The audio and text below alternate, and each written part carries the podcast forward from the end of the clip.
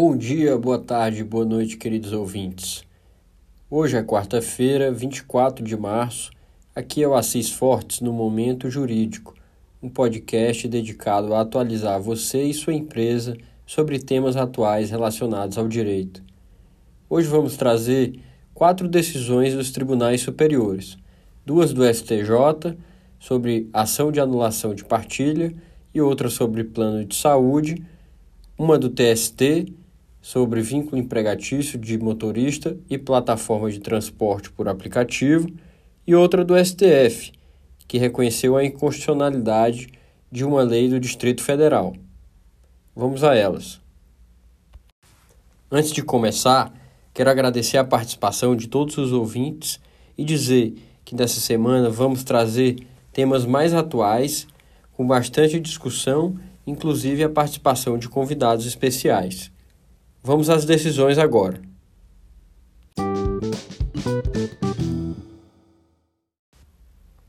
Nesse primeiro momento, vamos falar sobre a decisão do STJ que declarou ser indispensável a citação de cônjuge em casos de anulação de partilha em que possam acarretar a perda de imóvel já registrado em nome de herdeiro casado. O entendimento foi fixado ao reformar acordo do Tribunal de Justiça de São Paulo que, em ação de anulação de partilha, havia rejeitado uma preliminar de litisconsórcio necessário, por entender que o processo dizia respeito apenas aos interesses pessoais dos herdeiros, de forma que os cônjuges, em comunhão universal de bens, só seriam atingidos indiretamente. Contudo, esse entendimento foi alterado, declarando-se ser indispensável a citação do cônjuge no caso do regime de comunhão total de bens.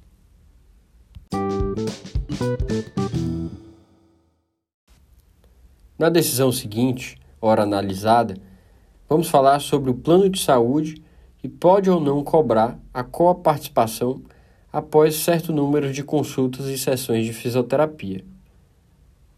Nessa decisão da quarta turma do STJ, foi dado provimento ao recurso de uma operadora de plano de saúde para considerar válido o contrato que prevê a coparticipação do segurado em até 50% do valor da tabela do plano de saúde após determinado número de consultas ou sessões de fisioterapia. O recurso teve origem em uma ação na qual uma segurada, diagnosticada com paralisia infantil, requereu a cobertura ilimitada de consultas e de atendimentos de fisioterapia, sem a incidência da coparticipação prevista contratualmente. Segundo alegou, a operadora limita a 10 sessões de fisioterapia e a 5 consultas ortopédicas por ano, o que prejudicou a sua reabilitação. Nesse caso, o tribunal decidiu que não há ilegalidade na contratação de um plano de saúde em regime de coparticipação, seja em percentual sobre o custo do tratamento ou em montante fixo.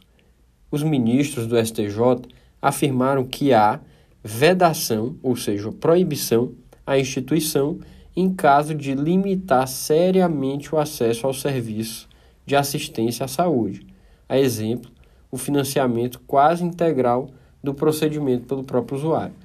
Mas o plano de saúde pode sim cobrar uma participação após certo número de consultas ou sessões.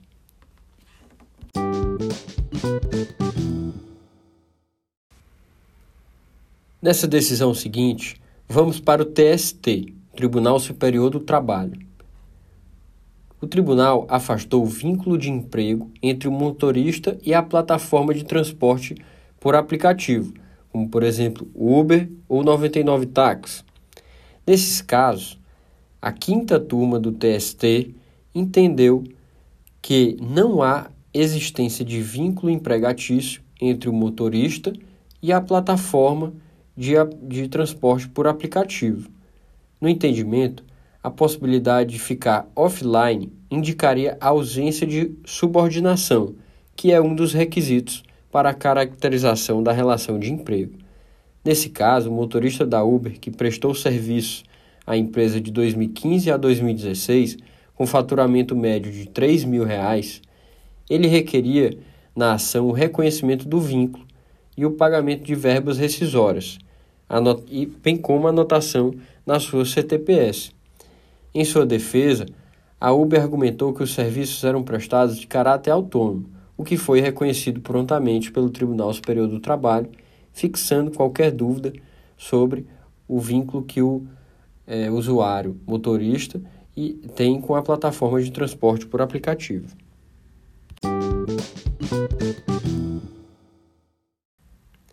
Para finalizar, vamos comentar aqui uma decisão do Supremo Tribunal Federal, que declarou a inconstitucionalidade da Lei número 4632/2011 do Distrito Federal. Com essa decisão, o STF determinou que é inconstitucional a Lei do Distrito Federal que regula o corte de energia e telefonia nos casos de falta de pagamento.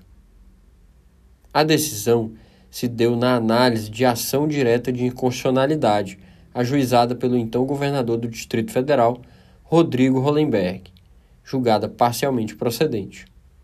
A norma prevê que somente após a prévia notificação ou comunicação da prestadora de serviço ao usuário poderá ocorrer a suspensão dos serviços por falta de pagamento, estabelecendo ainda uma condição temporal para a suspensão do fornecimento desse serviço.